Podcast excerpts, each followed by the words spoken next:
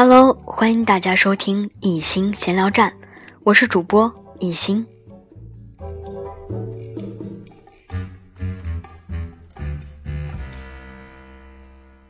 今天带给大家的是《十五岁上北大》专辑上篇第三章：老莫依然有梦想。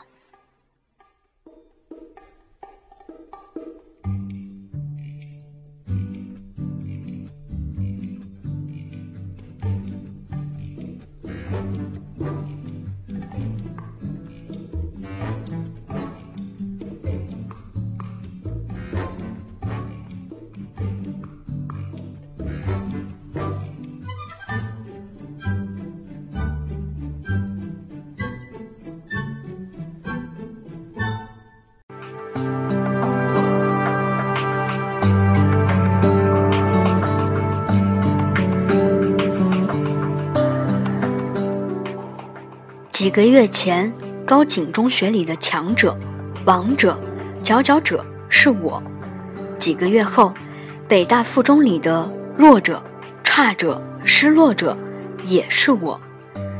我的境遇变化之快，令自己都难以想象。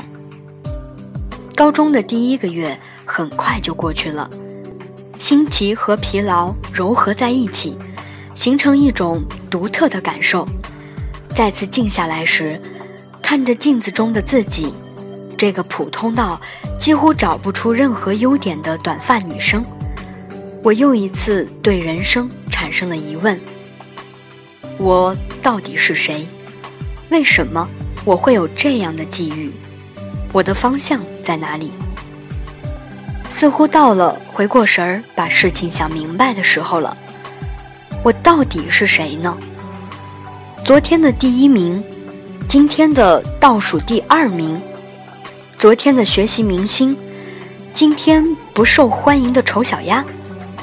或许，我还是我。名次只是我的境遇，境遇只是一种表象。在我内心深处跳动着的，还是先前那颗炙热的心。我还是我，为什么我会有这样的境遇呢？追根溯源，还是因为跳级。如果不跳级，我不会和同学们有代沟；如果不跳级，我不会有这样差的人缘；如果不跳级，我的基础知识肯定会比现在要扎实。想到这儿。我似乎有点恨自己曾经跳级，他让我被迫做一个不合群的人。但是，跳级难道不是我自己的选择吗？难道不是我内心的方向驱使的吗？想到这里，我的情绪戛然而止。一句俗语，让我突然理解了自己境遇的变化。出来混。总是要还的。跳级是我欠自己的债务，而我只有通过三年的苦行去还债。当然，我的生活也并非一片黑暗。就算是处在糟糕的境遇之中，北大依然是我魂牵梦绕的地方。每每想到那美丽的未名湖、挺拔的博雅塔，我总会。怦然心动，忘记眼前的不如意，这个梦想珍贵到我根本不舍得把它讲出来。我曾无数次设想过实现它的时刻，更生怕它会被磨灭。高一开学时，张思明副校长为我们进行了励志讲座，那次讲座让我记忆犹新。张校长鼓励我们。有大志向、大担当。他表示希望看到我们以后能出现在各行各业成功的舞台上，为社会做贡献。说到激动处，他甚至以获得诺贝尔奖做例子。他还特意提到那年北大附中出了一名高考状元。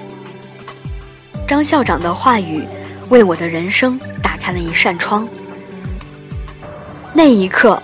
我心潮澎湃，有了志向的人，难道怕找不到方法？空有方法，没有志向，方法又有何用？我也要做一个成功者。首先，我要以高分考入北大，充分证明自己。讲座点燃了我内心的激情，我由此获取了某种改变的力量。此后，通过详细了解，我设定了一个明确的目标：北京大学元培实验班。元培实验班几乎是北大各院系中录取分数线最高的，在那里，学生可以同时学习好几个专业的课程。不错，我想去那里，但是凭什么是我？想到这里，我镇住了。如果说我曾经是个幸运儿，那我的幸运，到进入北大附中的那一刻起，已经到了极致。而要上北大，唯一的办法便是勤奋。于是，我下定决心吃三年苦，绝不荒废时光。在内心深处，我总感到自己有着巨大的潜力。不过，目前还没有什么可靠的依据能证明这点。甚至进入高中以后，所有的依据都是相反的。我要绝地反击，绝地。便是指我入学时糟糕的境遇，而反击的对象，并非指学校、老师和同学，而是指自己的命运轨迹。在这里还要补充几句：尽管后来的我通过努力改变了当差生的命运，但是回头看，刚入高中当差生的经历对我的成长也并非坏事。我学会了以仰视的姿态看每一个人。时刻以学习者的心态生活。由于很少获得他人的垂顾，我学会了珍惜他人给我的每一个微笑，甚至能够给点阳光就灿烂。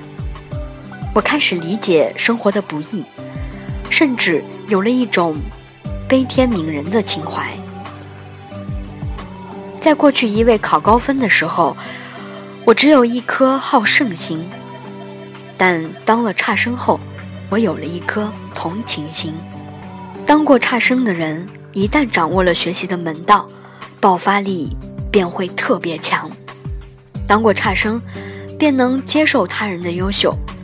所以后来到了北大，身处好学生堆中，我的心态依然能特别平和，知道当差生的经历也可以是人生的财富，以及。差生到了社会上，也未必没有出息。毕业后，我便能与学历参差不齐、背景各不相同的人坦然相处。当然，谁会心甘情愿地当差生呢？我们的人生还是要有追求，在追求成绩的过程中，我们可以获得知识、提升能力、砥砺品质、拥有素质、反省自我。磨练心态，理解生活，学会做人，这些附加价值比成绩本身更有意义。